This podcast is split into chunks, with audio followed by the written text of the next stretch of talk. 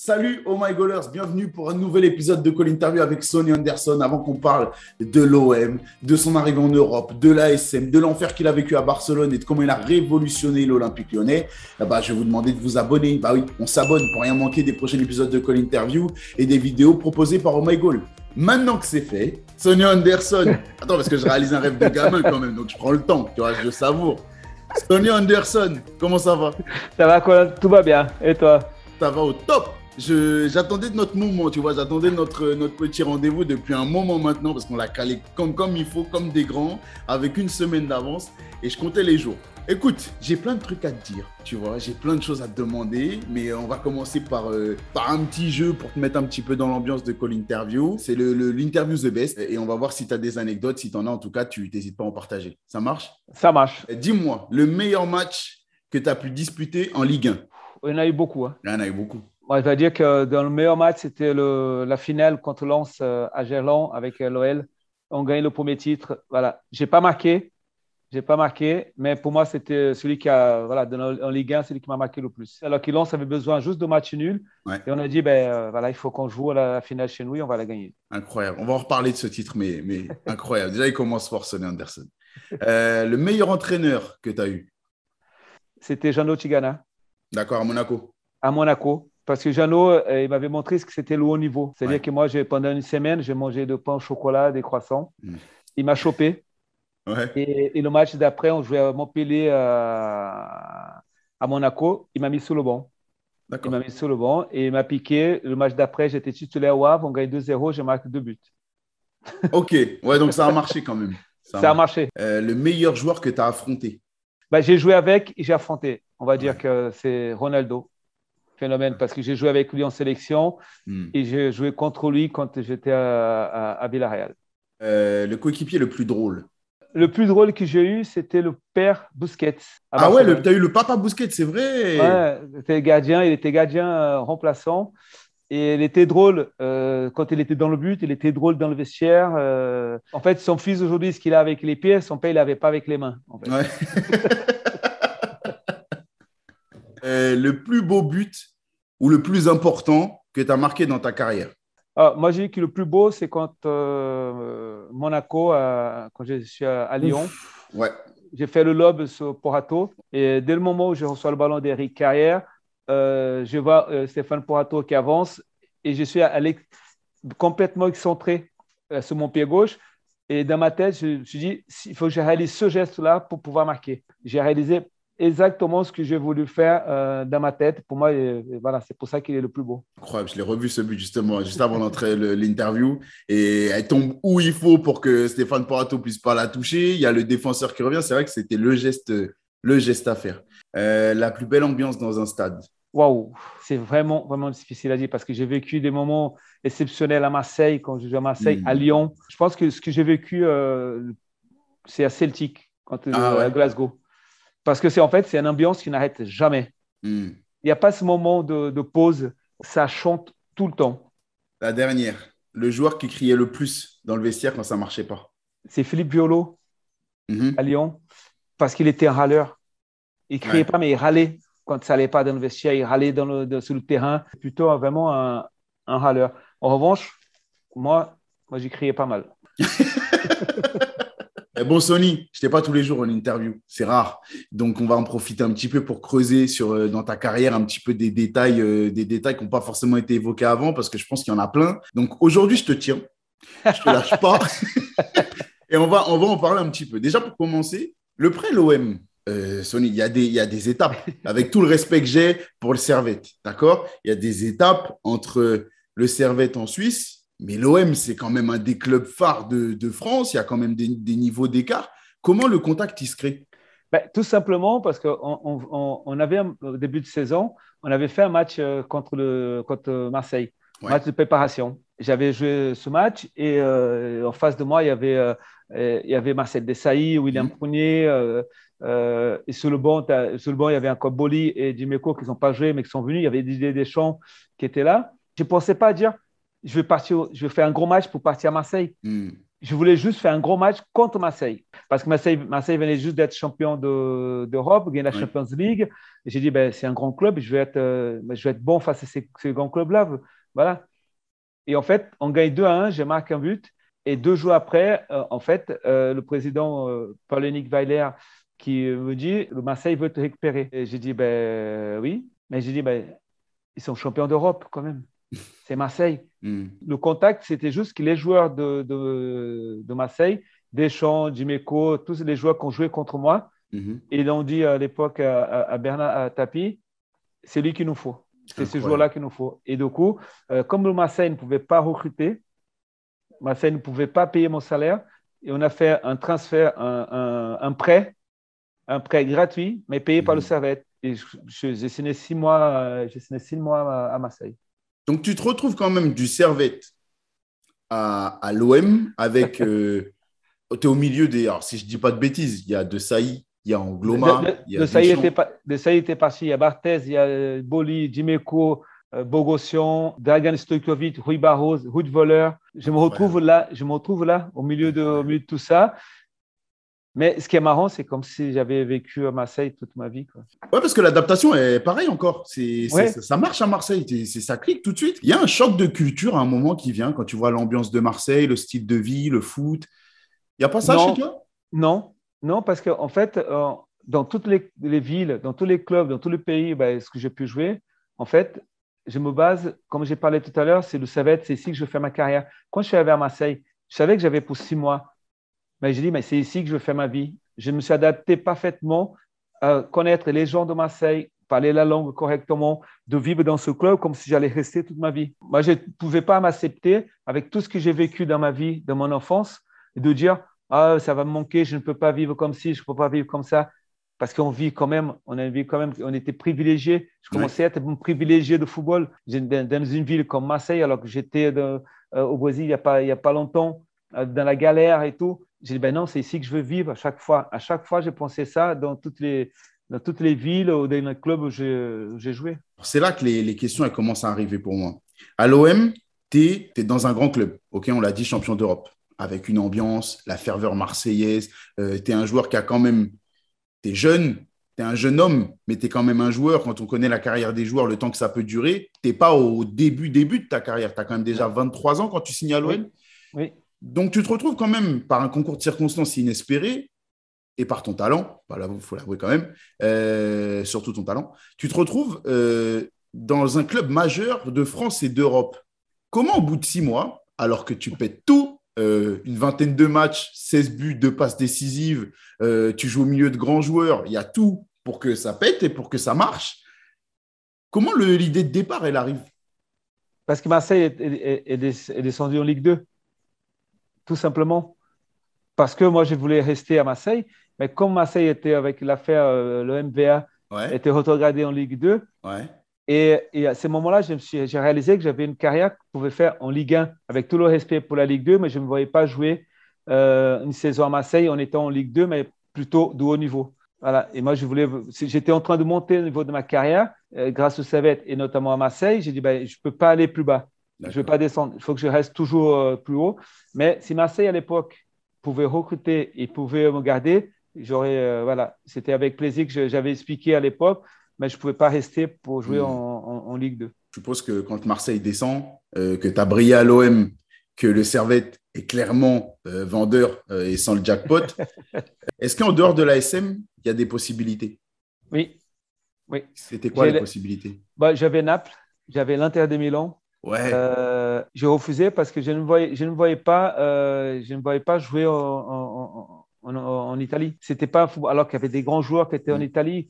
Euh, moi, je ne voyais pas mon football en Italie. Et, comme je connaissais je connaissais Monaco, je vais jouer contre Monaco et je voyais des joueurs comme il y avait Lilian Thuram, Monet Petit, Enzo Schifo. Mm-hmm. moi, j'ai remplacé Klinsmann qui était qui était là-bas. Et quand je voyais ça à l'équipe de Monaco, euh, j'ai dit, ben, moi, je veux jouer dans cette équipe. Cette équipe va me faire, euh, va me faire tellement de bien. Je ne connaissais pas du tout la vie à Monaco. Hein. Je pensais que c'était un peu comme Marseille, hein. la fête de foot. Bah oui. Euh, c'est un peu différent. quand je suis arrivé, c'était un peu différent. C'est pour ça que j'ai eu une première saison assez compliquée à Monaco. Parce que j'ai vécu six mois à Marseille, que je n'ai jamais rencontré ça à, Monaco. C'est ce que j'allais te dire, parce qu'en fait, sur tout ton passage en France, euh, je crois que cette saison-là, c'est la moins bonne. Je crois que tu fais 11 buts. 11 euh, buts. ce qui reste, on dit moins bonne. Il y en a plein qui aimeraient mettre 11 buts dans leur première saison et l'appeler la moins bonne saison de leur carrière. Mais tu mets, par rapport à tes standards, tu mets quand même seulement 11 buts. L'année d'après, tu doubles ce total-là. Alors, tu m'as parlé du changement de vie. Est-ce que dans le jeu, dans le vestiaire et dans l'adaptation de ce qui t'était demandé, notamment par le coach, un certain monsieur un peu connu euh, aujourd'hui, euh, est-ce qu'il y avait quand même des difficultés que tu as rencontrées? Non, la difficulté que j'ai rencontrée à Monaco, c'était dans mon état d'esprit à moi. C'est-à-dire que euh, vous allez à, Monaco, dans, la ville, personne ne vous, vous, parle comme footballeur parce que personne ne vous connaît. Mm. Je venais d'arriver, alors qu'à Marseille, je faisais deux pas. voilà, c'était des autographes, des photos et tout. Et à Monaco, rien. Premier match à Monaco de préparation, on fait un match, il n'y a personne dans le stade. Dans mon état d'esprit, je n'ai pas bien appris. Et euh, voilà, je me suis blessé à la voûte plantaire deux fois. J'ai passé une saison où je disais, bah, il, faut, il faut que je parte. En fait, ce que les gens ne savent pas, parce qu'on a tous un moment de difficulté dans notre vie qu'on se prend pour d'autres, dans notre carrière de footballeur. Et c'est ce moment-là, je me suis pris pour un autre. Je me suis dit, bah, ce club ne me mérite pas? Ah, tu t'es dit ça? Voilà, au lieu de dire, au lieu de dire, parce que quand j'ai joué, j'ai écarté les bras, j'ai râlé après de tout le monde. J'avais pris un peu la grosse tête par rapport à ce que j'ai vécu à Marseille, mhm. par rapport à ce qu'on m'avait transformé Marseille en, marquant 16 euh, buts en 20 matchs. J'étais dans la, dans la liste de, de, de, la Coupe du Monde en 94, mais je ne suis pas allé. Euh, voilà, tout ça, ça fait que dans ma tête, j'ai pris la grosse tête. Mais j'ai eu la chance d'être d'une famille de footballeurs. Et, j'ai rencontré des gens euh, à Monaco, notamment quand Gilles Grimandi. Et Gilles Grimandi, il m'a dit Fais attention, tu es en train de, partir un peu en live, ta vie. Tu es en train de prendre un peu la grosse tête. Et j'ai dit Mais c'est rien et tout, mais tout le monde en parle autour et tout ça. Attention, Sony. Et mon frère, qui était au Brésil, avait vu un match. Il m'a appelé. Il m'a dit Je ne t'ai pas reconnu. Tu te prends pour qui? Pour, Jésus-Christ, à écarter le bras tout le temps. Euh, tu te prends pour qui? À râler tout le monde. Et tu ne cours pas, tu ne bouges pas. Et ça, ça m'a fait de mal. Ça m'a fait de mal d'entendre ça que c'était pas moi au départ. Et là, j'ai pris conscience que, en fait, c'est pas les autres, c'était moi qu'il fallait changer. C'était à moi de changer. Et euh, à partir de là, j'ai changé. au fil des call interviews, au fil des interviews que je peux faire, je vois à quel point l'entourage, il est, il, est, il est déterminant pour un joueur de foot. Ah, mais c'est très, très important. Ça peut aller dans le bon sens comme le mauvais. Et ça, c'est, il faut savoir euh, utiliser les mots et de faire confiance à les bonnes personnes dans l'entourage. Hmm. Parce que dans le football, on a beaucoup de monde qui est autour de nous. Il faut savoir à qui, qui sont les vrais qui, sont, qui veulent le bien. Parce que ceux qui disent toujours oui, tu as raison, ce n'est pas souvent ceux-là qui, qui, veulent le bien. Hmm. C'est souvent ceux qui, disent, qui te disent bah, attention, tu es, es, en train de faire les conneries, tu es en train de faire n'importe quoi dans ta vie. Ceux-là, ils veulent, ils veulent le bien.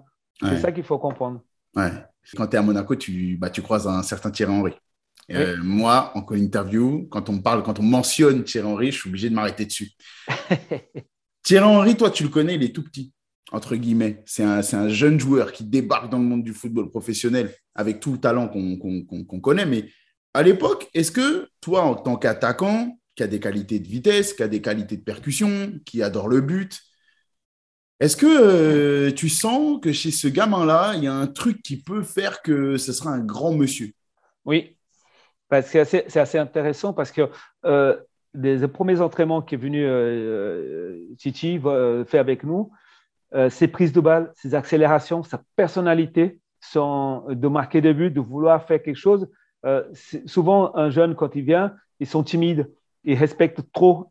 Le respect que Titi a eu par, par tout le monde, c'est qu'il respectait tout le monde, mais il jouait il avait envie d'accélérer, il accélérait, il avait envie de s'entraîner, il s'entraînait, de marquer des buts. J'ai vu ça tout de suite. Il a eu euh, un énormément de travail parce que aujourd'hui, euh, tout le monde connaît Chichi comme peut-être un avant-centre, mais il était ailier gauche. Il était au service de l'équipe. Il faisait plus de passes à moi que moi à lui. Et voilà, il, était, mais il était attiré par marquer des buts. Quand on faisait le travail devant le but, euh, il regardait où il venait travailler avec, avec nous.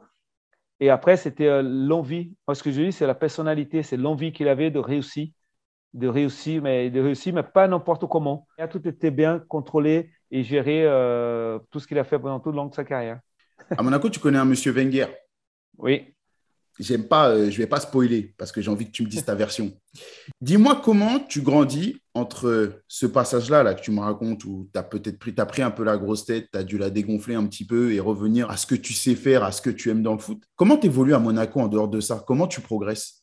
Bah, Déjà, je suis arrivé à Monaco. Bah, quand vous avez Arsène Wenger qui, vient et qui euh, discute avec vous et qui fait votre contrat et qui mange avec vous pour ciné et qui vient à l'hôtel euh, presque tous les jours euh, prendre des nouvelles et tout, ben, on dit, ben, là, il y a quelque chose. Là, il y a quelque chose. Et les entraînements, après, il est resté un mois et demi à Monaco. En fait, ce qui nous fait progresser à Monaco, c'est pas individuellement à Monaco, c'est un groupe. Vous avez l'impression d'être entre amis, un groupe qui vit bien ben, vous réussissez à Monaco. Individuellement, si vous pensez qu'à vous, euh, vous n'allez pas réussir parce qu'il n'y a pas la faveur du public. Euh, vous n'avez pas euh, cette pression qu'on a besoin au, football à Monaco. Et cette pression, on se mettait entre nous, hmm. le, groupe. C'est comme ça qu'on arrivait à, à réussir à, Monaco. Tu fais tes gammes, 11, on l'a dit, 11 buts, 22 la deuxième saison, 26 la saison d'après. Et on va le rappeler, mais les attaquants, il n'y avait pas les, il n'y avait pas les deux extraterrestres, euh, Messi et Cristiano. Donc, une saison à 26 buts, c'était une grosse, c'était une très grosse saison. L'option Barcelone, elle se dessine comment? Parce que est-ce que est-ce que est-ce que c'est un contact direct? Est-ce que c'est toi qui te dis euh, Monaco, j'ai fait mon temps, il faut que je parte? Comment ça se fait? Non, parce qu'en fait, je venais d'être champion de je venais d'être champion de France avec, euh, avec, avec Monaco et meilleur joueur de championnat de championnat de France. J'avais re-signé mon contrat n'avais pas l'idée de partir. Mhm. Je voulais rester à Monaco. Ben, j'ai encore des choses à faire ici, notamment au niveau européen. Et, euh, en fait, en discutant euh, avec l'époque avec mon agent et avec le, président Campora, il me sort une proposition de Paris Saint-Germain. Mhm. Et le président Campora, il a dit ben, OK, c'est 80 millions de francs. Paris Saint-Germain dit bon, ben, on donne 50. J'ai dit ben, c'est vous le club président, c'est vous vous décidez ce que vous voulez. Mais moi, je vais rester, euh, je vais rester à, Monaco. Mon agent me dit, Sonny, ce midi, je mange avec des gens de Barcelone. Je dis, mais pourquoi faire? Ben, Ils sont venus discuter avec, euh, avec moi. Et il m'a dit ça le matin. L'après-midi, il m'a dit, tu pars à Barcelone. Je dis, mais comment je pars à Barcelone? Ben, Barcelone offre 180 millions de francs. voilà comment je suis parti. C'est incroyable. Mais il demandait 80 Oui, et ils sont de plus. Monaco demandait 80. Barcelone, pour être sûr que personne d'autre vient, me, me, récupérer, ils ont proposé 180 millions, 180 millions de francs. Ouais, encore une fois, on est loin des chiffres euh, complètement fous du marché d'aujourd'hui. Mais à l'époque, j'étais le plus gros transfert euh, qui est parti. Moi, je, je, venais juste pour remplacer Barcelone, on passait Ronaldo. Et j'ai dit, ben, il faut que je parte parce que c'est Barcelone. D'un moment où le club trouve vraiment euh, l'intérêt, et on trouve tous, parce que jouer à Barcelone, c'était quand même exceptionnel, qui a l'argent au milieu pour le transfert. Euh, voilà, c'était compliqué les adieux avec euh, le président Campora, parce hmm. qu'on avait créé quelque chose de, très fort, et je dis, ben, je voulais rester à Monaco. Hmm. Mais, mais bon, quand il y a 180 millions de francs à l'époque. ouais, Et il n'y a pas cette crainte, même si je comprends, hein, tu me le dis, il y, a Barcelone, etc., mais tu as quand même brillé en France. Euh, particulièrement brillant en France. Tu me dis que tu avais déjà la clairvoyance de dire euh, que ça marcherait sûrement pas en Italie, que c'était pas le football que tu pratiquais. Est-ce qu'il y a cette crainte par rapport au foot espagnol? Est-ce qu'il y a un moment où tu te dis, bah, peut-être que le PSG c'est mieux parce que le foot je le connais, euh, les, qualités que j'ai correspondent au football français. L'Espagne, je sais pas.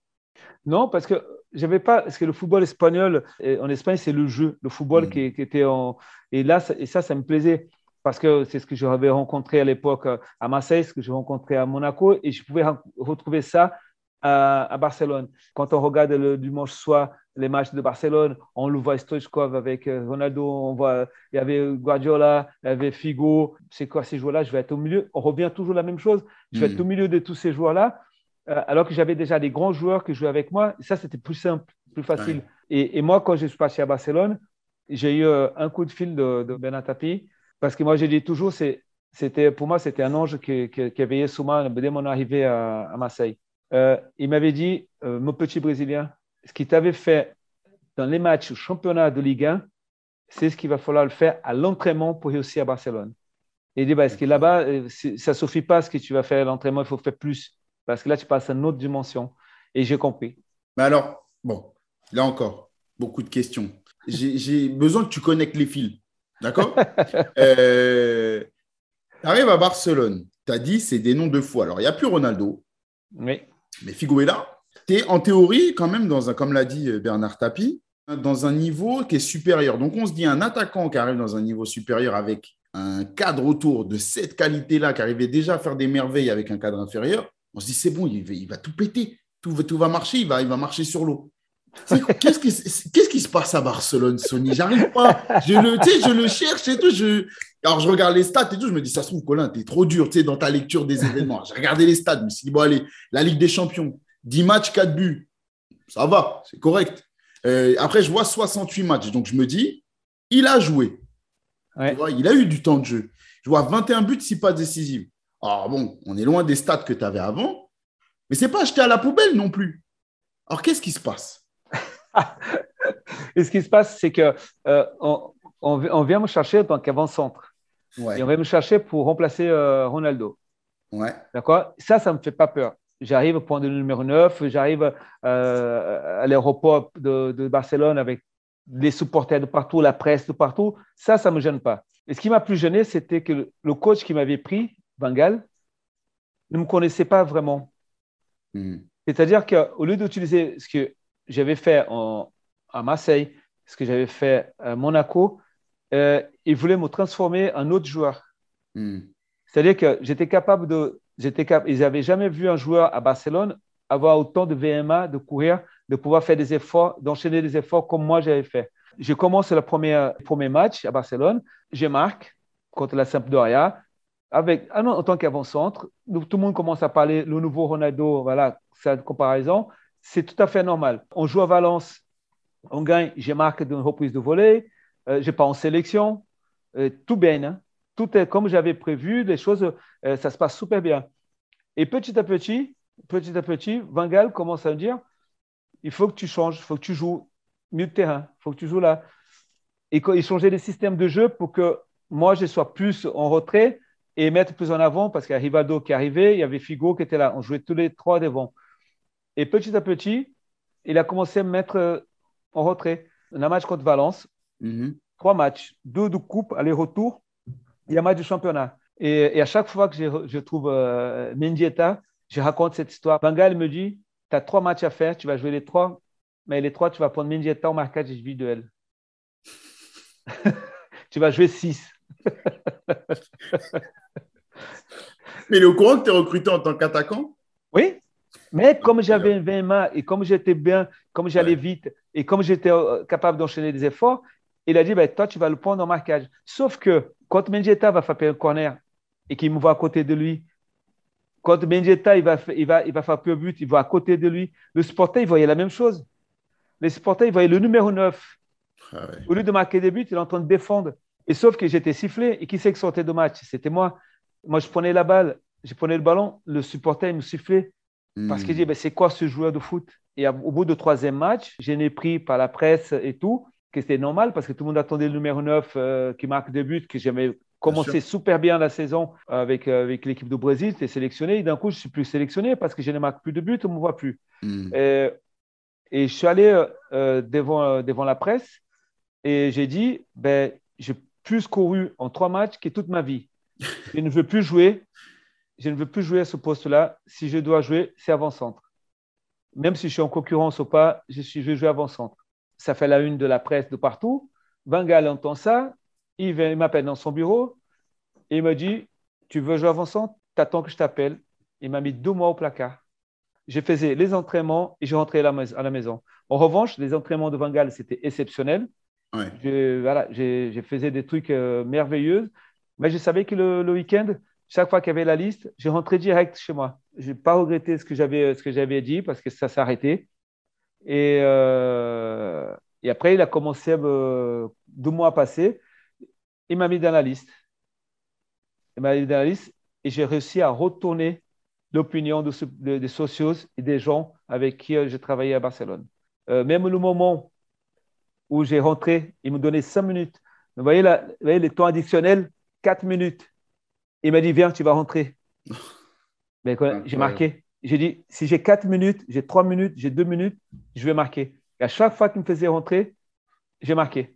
Et les gens, ils ont commencé à adorer. Et c'était la fin de la saison, de, de cette première saison. On vient me voir au début de la deuxième. On vient me voir, et fait, qu'est-ce que vous allez faire? Est-ce que vous allez partir et tout? J'ai dit non. Je vais réussir à, à, Barcelone. Moi, je vais jouer à ma place.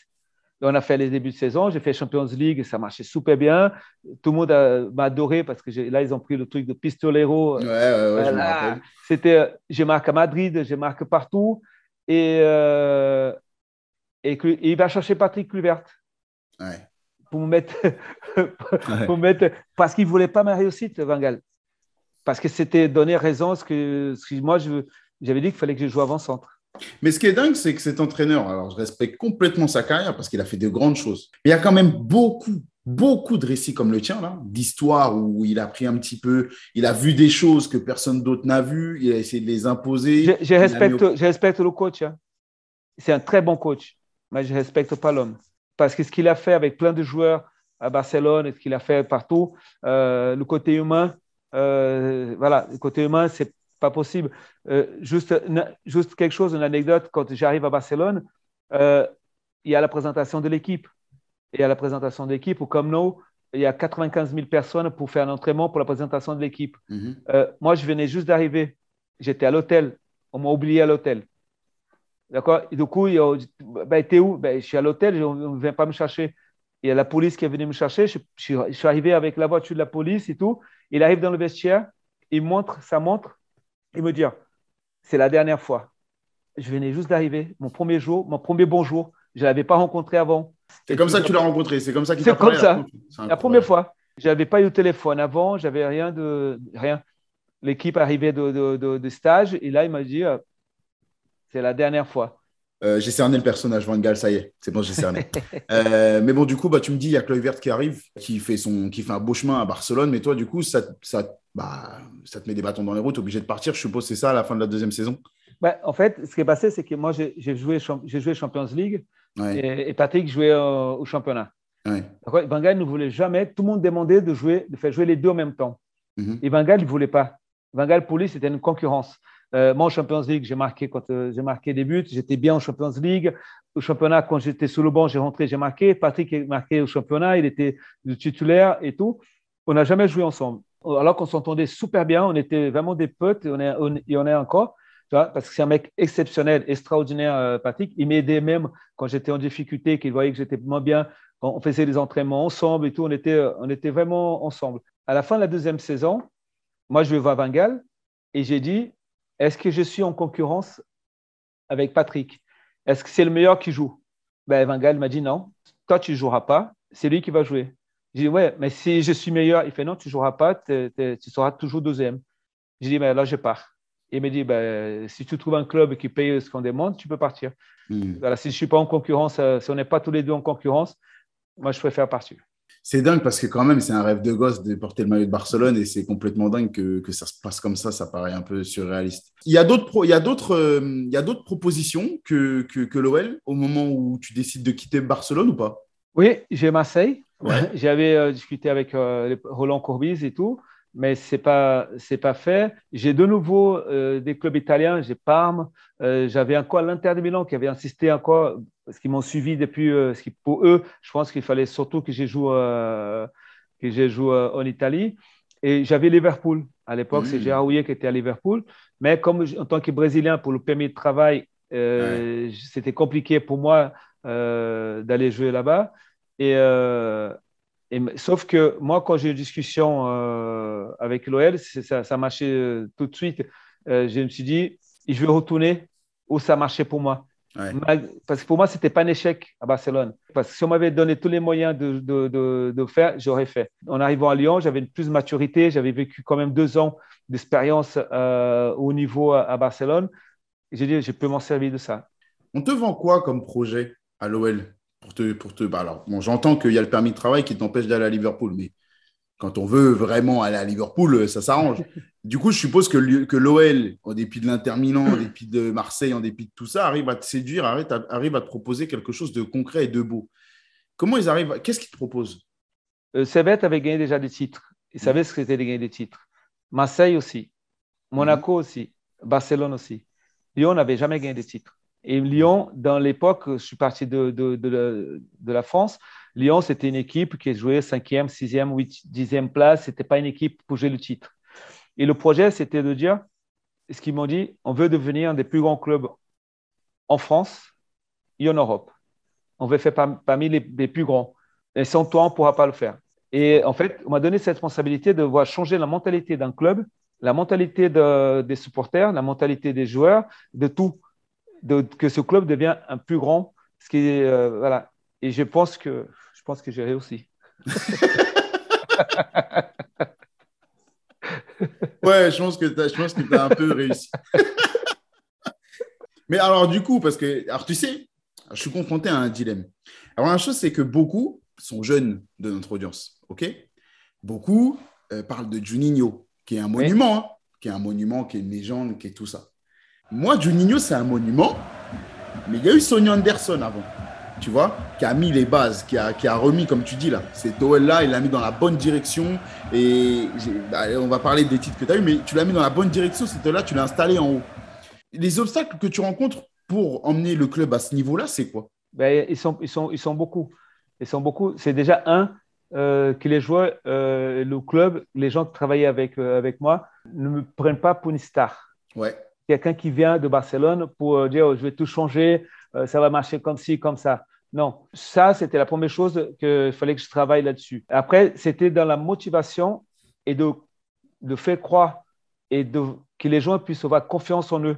Hmm. Dans tout, dans tout hein. quand je parle confiance, c'est de dire les joueurs, le staff, le club, les supporters, les gens qui travaillent dans le club, les gens qui sont autour du club, de dire qu'on est en train de changer quelque chose. Et en fait, il y a eu dans le centre d'entraînement, il y a eu pour le terrain, il y a eu pour les affaires, il y a eu pour la sécurité, il y a eu pour le, la presse, il y a eu des choses dans les exigences d'entraînement avec les joueurs. Parce que quand je suis arrivé euh, en France, on n'a pas l'habitude d'arroser les terrains, on n'avait pas l'habitude d'arroser les terrains pour que ça joue. Et moi, j'ai dit, mais je ne peux pas m'entraîner si le terrain n'est pas arrosé. Parce ben, que le ballon à Barcelone, on jouait, il fallait qu'il aille plus vite. J'ai dit, plus on fait des passes fortes, mieux c'est pour contrôler, pour jouer, on va accélérer le jeu. Et c'est parti de là. La presse au parking, euh, les gens ils venaient là, ils nous recevaient au parking, on faisait des interviews. J'ai dit, maintenant, il faut qu'on ait une salle, il faut qu'on puisse faire des interviews euh, assis, il faut qu'on ait à l'écart dans un parking. Moi, J'étais très, très exigeant au niveau des entraînements pour qu'on puisse réussir au match, il fallait qu'on soit exigeant avec nous-mêmes. Euh, acceptez pas le, le fait, ah, je ne sais pas le faire, j'arrive pas à le faire. Non, je peux le faire et je veux le faire. C'était la différence. Et moi, j'ai fini les deux premières saisons meilleur buteur de championnat. Et là, ils ont dit, oui, maintenant on le croit. Parce que les deux premières saisons à l'OL, j'ai fini meilleur buteur de championnat parce qu'il fallait quand même que je fasse remarquer pourquoi je suis venu. Et après les autres saisons, c'est dit, ben non, c'est bon, on peut gagner des titres, on peut aller chercher. Parce que où on a gagné des titres, j'ai jamais fini meilleur buteur de championnat. Non. Aucune, aucune de mes clubs. non, c'est vrai. C'est vrai. C'est vrai, c'est dingue. Mais après, euh, cet OL-là, il est, il est costaud parce que justement, la menace, elle venait de partout. Il y avait Sonny Anderson, mais il y avait, il y avait du monde autour qui savait marquer, qui pouvait faire marquer. C'était, sûrement, c'était surtout ça pour moi, dans mon souvenir, la force de cet OL. C'est que parce que nous, parce que nous à l'époque, même on parlait de Thierry Henry tout à l'heure, quand Sénégouvou il arrive, il va faire son premier match au Red Star et en Coupe de France, qui met un doublé. Moi, ce que j'ai vécu avec les autres, j'ai retransmis euh, aussi à des joueurs qui ont joué avec moi, Steve Marley, Peggy Lundula, euh, mm. Juninho qui arrivait. En fait, quand vous arrivez dans un vestiaire et que vous regardez à côté de vous un joueur et que vos cœurs ils accélèrent, ça veut dire que qu'est-ce que j'ai en confiance en lui? À, lui, mm. euh, à lui de jouer avec lui, ça me fait, voilà, ça me fait quelque chose. On a vécu ça, de regarder Greg couper dans le but, tu dis, mais je risque rien. Ouais je risque rien. Tu regardes derrière, j'ai Claudio Cassapa, j'ai Emerson, j'ai Patrick Muller. Je dis, mais là, je risque rien. Même la première saison qu'on a gagné le, premier titre, au milieu de terrain, on avait Linares et Philippe Biolo. Je dis, ben, ces deux-là, ils vont donner la vie pour nous. Voilà, et ça avait cette, cette confiance-là. Et ça fait que voilà, on, a, on avait une équipe qui, et après, ça est devenu ce qui est devenu euh, l'OL parce qu'il y a tout un changement qui a été fait, ça restait progressivement. Hmm. Mais quand même, c'est complètement fou ce que tu as réussi à, changer dans un club. Et c'est dingue de se dire, un joueur peut arriver et changer ce genre de choses. Parce qu'on l'avait entendu avec Zlatan Ibrahimovic, plus récemment avec le PSG, mais à cette époque-là, se dire un joueur va arriver et changer tant de choses, c'est assez, euh, assez difficile à croire, mais c'est fou. Euh, bon, on va revenir un petit peu au terrain, parce qu'il faut quand même parler du terrain quand j'ai Sonny Anderson. Donc, euh, Bernard Lacombe, Jacques Santini, Paul Le Guen. Celui avec lequel tu prends le plus de plaisir dans le jeu, c'est lequel? Wow. Bah, je pense que ce que j'ai eu le plus de plaisir à discuter, à faire des choses, c'est Bernard. Bernard Lacombe. Parce que de fait d'être un attaquant, un ancien attaquant, Bernard, il aimait les attaquants, il aimait les. Euh, Jacques Santini, c'était la continuité euh, de ce qui s'était fait par Bernard. Il a pris l'équipe. Paul Le a pris l'équipe déjà qui était rodée, qui était. Mm. Euh, mais c'est surtout c'est Bernard parce que il parlait football et il me donnait des, il me donnait des conseils. La première fois que j'ai eu Bernard, il m'avait dit tu verras qu'à Gerland, tu auras tes repères. Même les panneaux publicitaires, ça aura tes repères. Même le derrière le but, l'attendant qui va être là-bas, le ramasseur de balles, tu auras des repères. Et ça, c'est des choses qui étaient importantes parce que je suis rentré à Gerland, j'ai rentré dans le stade, sur le côté, je voyais un photographe. Mhm. Et je savais où j'étais placé sur le terrain. Et ça, il me parlait que de ça. Et il me touchait la cuisse comme ça, il dit Mon petit, aujourd'hui, tu vas marquer un but. Et dans ma tête, j'ai dit euh, Parce qu'il m'a touché la cuisse, Bernard Lacombe, je vais marquer psychologiquement, voilà. Et après, dans le jeu, euh, il fallait que pour jouer vers l'avant, que pour marquer. Et c'était que hmm. pour que je marque. Et après, il est parti directeur sportif. Il a continué à faire la même chose, la même chose avec moi, à discuter avec moi sur le fait qu'il faut que je marque des buts. Il, faut que... il m'a mené voir le terrain. Il m'a mené voir le terrain. Euh, il n'y avait personne. On allait tous les deux se promener autour de, de, de, de Gerland. Voilà. Lui, il m'a fait vraiment, vraiment, vraiment de bien. Après les autres, j'ai Jacques Santini, que ce soit Paul Le Guen, on était dans une continuité d'un travail et qui après, ça, fonctionnait tout seul. Alors à l'OL, tu n'es pas resté sur tous les titres. Tu as lancé la machine. Ouais. Un petit peu. Tu m'as parlé de celui de, 2003 2001, 2002, 2002 2001, ouais, c'est ça. Ouais. Tu m'as suivi de, de celui-là contre Lens, qui était phénoménal. Est-ce que quand euh, tu arrives à la fin de, de cette épopée-là, la première, tu te dis, on est intouchable? Est-ce que tu te dis que ce club-là, là, ça y est, il peut partir et, tout péter pendant tant de temps? Oui, ben, c'est même avant, parce que quand on a gagné la Coupe de la Ligue, et moi, j'ai Coupe de la Ligue, on gagne le championnat. C'était assez drôle parce que dès qu'on a gagné le championnat, j'ai dit, il ne faut pas s'arrêter là, les gars. Il faut qu'on aille chercher le, prochain. Ben, on a goûté, vous avez goûté ça, c'est pas merveilleux, merveilleux, il faut aller chercher d'autres. Et là, et quand on gagne le deuxième titre, gagne le deuxième titre, euh, si je reste, j'aurais voulu rester. Ça, c'était une certitude de devoir arrêter ma carrière à Lyon. Mais j'allais peut-être empêcher certains joueurs de se, de se montrer. Je pense que je suis parti un an, un, an plus tôt. J'aurais pu rester un an de plus. Et c'est ce que je voulais faire. Mais ça n'a pas pu le faire. Bon, alors tu as commencé à me mettre sur la piste un peu. Mais c'est vrai que nous, on se dit tous, tu vas finir ta, ta carrière à Lyon parce que tu es chez toi, entre, enfin, tu en as fait ton chez toi. Euh, Gerland est dingue de toi. Tu es performant, donc on n'a pas l'impression que tu es. Que, on n'a pas l'impression que quand tu fais la dernière en 2003, que tu arrives à ta saison de trop, comme on peut avoir avec certains attaquants qui passent de 20 à 15, puis 9, puis 3 buts. Toi, on sent que ça peut encore rouler. D'ailleurs, euh, à Villarreal, tu es performant, surtout ta première saison. Pourquoi, pourquoi c'est forcé ce départ-là? Alors, je ne sais pas si les gens le savent. Je ne sais pas si j'ai déjà parlé de ça. Ah, tu m'as attendu Je ne sais pas, mais euh, je voulais rester. Je voulais rester à l'OL. J'avais, il me restait un an de contrat et j'avais une lettre où il fallait que je l'envoie si jamais je voulais partir du club et tout. Mais avant ça, je voulais discuter avec, euh, avec le coach Paul Le Guen et avec le président, qui aussi qui était, euh, qui était à l'écoute de ce que j'avais à dire à ce moment-là. On a fait une réunion euh, le président et moi.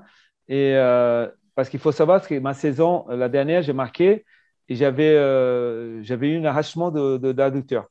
De, J'ai resté trois mois sans jouer, mais à la fin de la saison, j'ai fini en canon. J'ai marqué des buts, but sur but. C'était compliqué avec un caractère, le mien, qui était compétiteur, de vouloir jouer et tout. Pour un coach, c'était compliqué. Peut-être pour un coach qui voulait peut-être autre chose de nouveau dans l'équipe.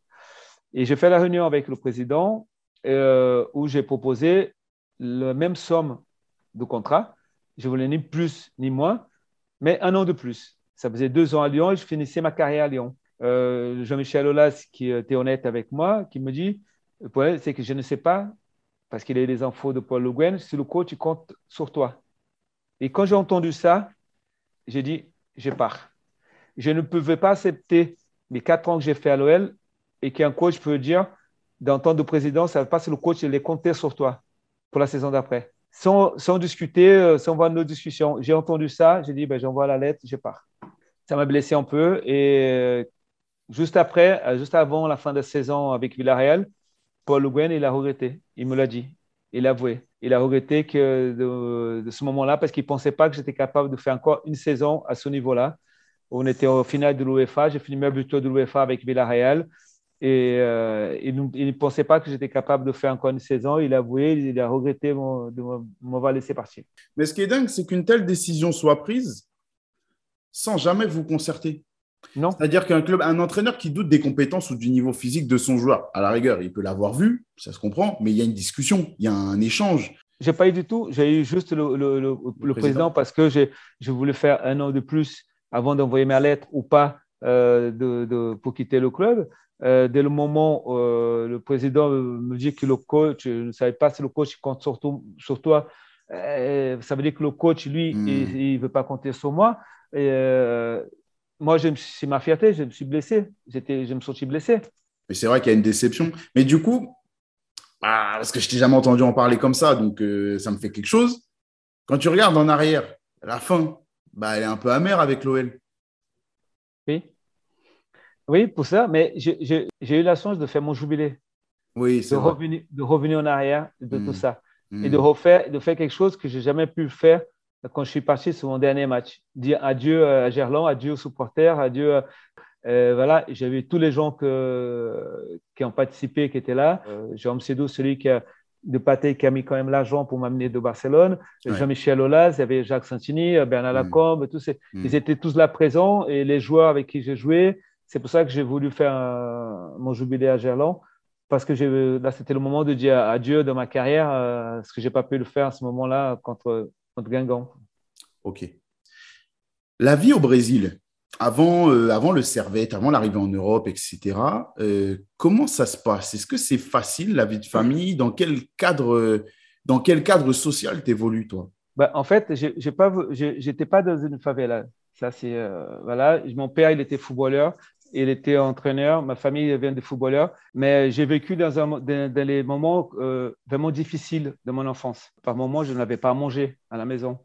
Par moments, il fallait aller. Moi, je, je réveillais, euh, j'avais l'âge de 13 ans, il fallait que je me lève le matin, à 3 heures du matin, pour aller euh, dans les champs, la collecte de coton, pour travailler, pour amener de l'argent à la maison.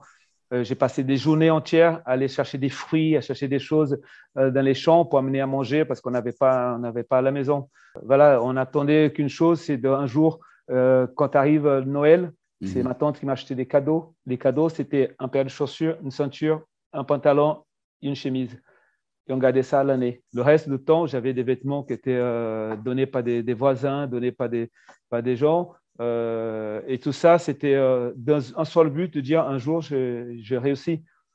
Et j'ai joué au foot partout, partout, partout, partout où j'allais, j'ai joué au foot parce que je me suis dit, un jour, je serai footballeur comme mon père, comme mon frère.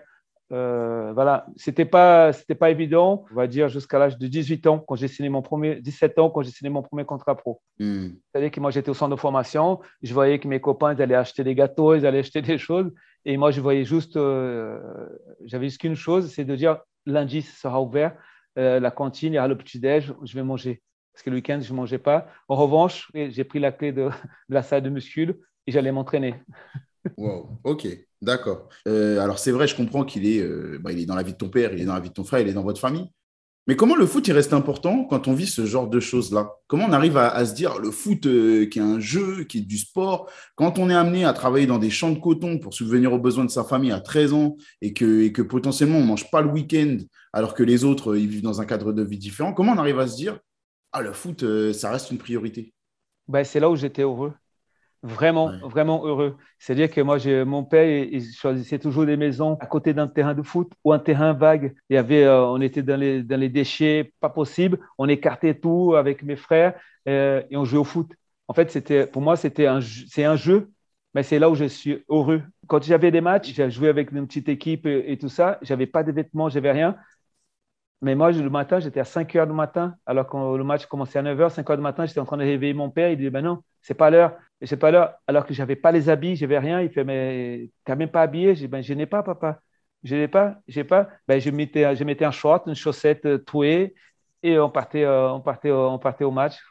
Et c'est cette joie-là pour dire que je vais jouer au football n'importe comment, mais je vais jouer au football et c'est, voilà, on tient à ça à la joie de jouer au football, de la joie de marquer un but, de dribbler, euh, de faire, euh, voilà, d'être de partage avec les, avec les copains. Et j'ai oublié tout ce qui est le problème qu'il y avait à la maison quand j'étais au sur le terrain.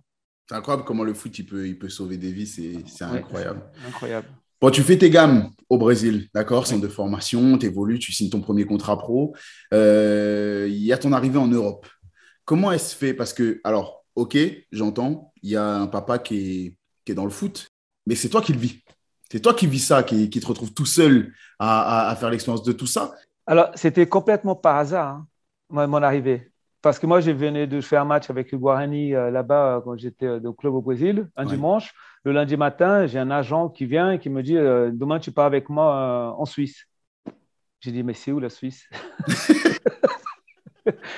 Ben, C'est en Europe. J'ai dit ben, Ok, ben, alors je suis allé dans l'avion, tranquille, j'arrive au voyage et tout ça, et je me suis dit, je, suis parti avec tout ce, que je pouvais avoir de chaud, je pars. J'arrive au mois de juillet. et j'ai dit, mais qu'est-ce que c'est quoi ça? Moi, on m'avait dit que je pensais qu'ici en Europe, il faisait qu'il faisait que froid et neigé toute l'année, hein, parce que moi, je pensais que l'Europe c'était ça, il faisait que froid. Euh, et, en fait, on arrive toute la journée dans un hôtel à côté euh, de l'aéroport en Suisse. Et je vois que l'agent discute avec les gens de, de Servette. Et ça rigolait, ça rigolait pas. Et moi, je regardais tout le monde, je comprenais rien, pas un mot de, français et tout. Et je faisais des sourires de loin. Mais en fait, c'était pas moi qui devais être dans l'avion.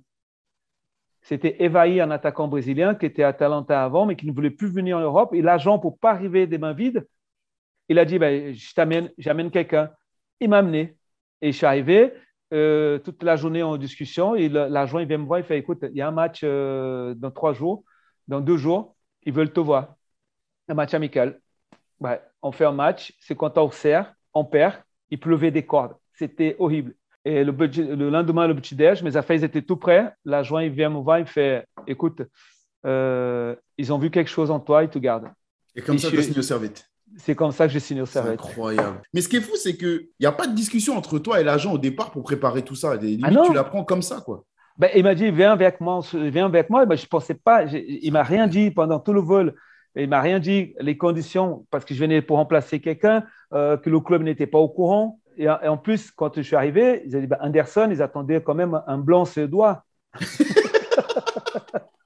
pas du tout, pas du tout. Et j'arrive, ben, ce qui est intéressant, c'est qu'ils ont dit, ben, ils ont vu quelque chose, on le garde. Et dès ce moment-là, ce moment-là, j'ai dit, je ne rentrerai plus jamais au Brésil. Ma carrière, elle va être faite ici. C'est un destin. Il y a quelque chose qui, est écrit, il va falloir que je signe. Euh, voilà. Et du coup, ben, j'ai voilà, fini ma buteur la première saison au Servette. Euh, aujourd'hui, bon, tout le monde te connaît comme le consultant, euh, un des consultants phares de Beansport les projets, c'est quoi? Est-ce qu'il y a l'envie de retrouver les terrains prochainement euh, dans un rôle de, de, coach euh, principal ou pas? Aujourd'hui, les gens ne le savent pas. Je, suis effectivement euh, consultant en sport. J'ai attaqué ma dixième année depuis le début de la chaîne. Et je suis conseiller de président auprès de Lyon-la-Douchère. D'accord. Ça veut dire que l'équipe qui est en National 2, c'est un projet qui me tient énormément à cœur c'est un projet euh, social. C'est un projet dans le quartier, c'est un projet qu'on fait, euh, on fait vivre des associations, on fait vivre l'intérieur du club comme jamais. C'est-à-dire que c'est le côté euh, plutôt associatif qui me, qui me tient à cœur. Effectivement, que ce soit la section féminine des équipes de National 3, de, de, de clubs, en fait, est un projet pour qu'on devienne un deuxième club à Lyon, rien à voir avec l'OL, mais un club populaire nous, à l'époque, quand on allait au match, quand on mangeait des, on mangeait des merguez, on mangeait des, voilà, on prenait notre sandwich, les enfants, ils sont là, ils jouent. C'est ça qu'on veut le faire à, la Douchère. Et aujourd'hui, je suis conseiller auprès du président. De temps en temps, je donne des conseils, euh, des conseils aux joueurs.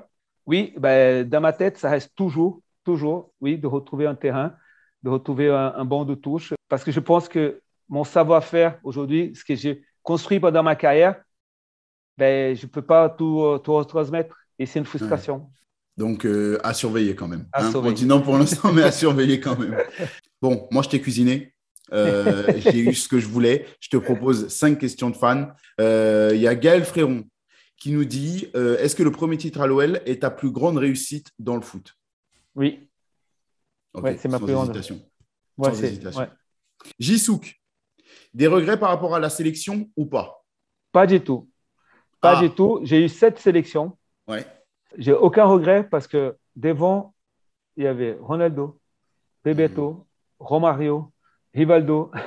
Ouais. C'est-à-dire, quand vous avez ça et que vous arrivez à être sélectionné sept fois, j'ai marqué un but, euh, j'ai fait une Coupe de Confédération, j'ai réussi ma sélection. T'es excusé avec Ronaldo, Rivaldo, on t'excuse. C'est pas de ta faute. Ça va. Euh, Amzalza qui nous dit Qu'a-t-il manqué à l'OL pour aller au bout en C1 L'expérience. Parce qu'à l'époque, quand tout allait bien, il a manqué peut-être. Moi, j'étais trop âgé et Karim Benzema était très jeune pour, être, là. Il, y avait ce plafond de verre, hein, les cas. Il y avait ce plafond de verre qui. Et, ça, ça, manquait ça parce que vous ne gagnez pas la Champions League parce que vous claquez deux doigts. Cette année, on va gagner la Champions League. Hmm. Il, faut tous les, il faut que ça soit tout, qu'il fonctionne tout parfaitement, toutes les blessures, que personne ne soit blessé, qu'il y a un effectif qui est assez riche, que tout le monde joue de la même façon. En revanche, ce qui a manqué, je pense, à l'OL pour aller au moins à la finale, c'est un avancement entre euh, Karim et moi, parce que Karim est arrivé après, mm. il était trop jeune et moi, c'était trop vieux. Quoi. Ouais. euh, Amine Idée 92, qui mérite le ballon d'or cette année? Tu, tu, vois, tu vois vers où je vais en venir Benz, Benz, Benzema. Benz, Benz, Benz, ah, Benzengol, Karim. Ouais. Karim exceptionnel. On parle beaucoup de la carrière, on parle beaucoup de la durée de, de Cristiano Ronaldo et Messi parce qu'ils étaient en concurrence directe les deux. Pas les médias, pas le son. Mais Karim, il a duré aussi longtemps qu'eux hmm. au niveau. Hmm. Il, a, il a joué avec des joueurs qui sont venus au Real pour prendre sa place. C'est toujours lui qui a joué.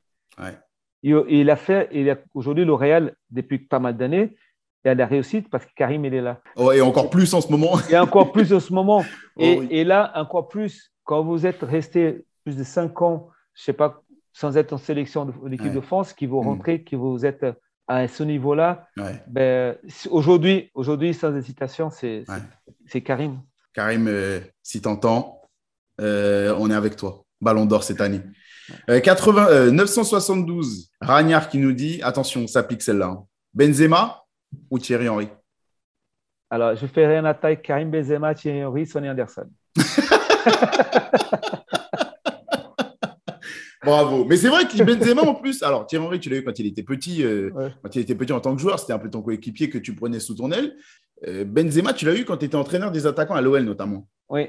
Tu sentais déjà le. Ah, il va tout péter. C'est la même chose que Thierry. Vous avez une personnalité, vous avez une confiance en soi, et Karim, il avait cette confiance, il a cette confiance en lui. Ouais. Eh ben, j'ai jamais vu Karim douter. En fait, tout le monde disait Karim Benzema, à un moment, il doute au Real, mais il n'a jamais douté. Moi, j'ai toujours, toujours détester ça quand on dit un attaquant, il manque de confiance. En fait, c'est quand les gens commencent à dire il manque de confiance, il manque de confiance. Là, on met ça dans la, tête des supporters. Les supporters vont dire, vont regarder un joueur, ils vont dire bah, il manque de confiance, alors qu'il ne manque pas du tout de confiance. Mais moi, je voyais toujours Karim euh, progresser et de faire ce qu'il a, ce qu'il a fait, fait aujourd'hui parce qu'il a une personnalité, il a une telle confiance en lui, comme Thierry Henry euh, en avait, euh, en avait en lui. La confiance des grands. Oui. Bon, euh, Sony, quand on passe dans Call Interview, on finit par Cool Interview. Deux, trois questions sur ta vie de tous les jours et on te libère. Ça marche Allez. Euh, le dernier appel ou dernier SMS que tu as envoyé et pourquoi? À qui c'était? Euh, C'était pour le, mon coach d'ici de la Lyon Ladouchère, le Belec, parce qu'on vient de signer un, un arrière droit. J'ai juste pour le dire. le dernier film que tu as regardé sur Netflix?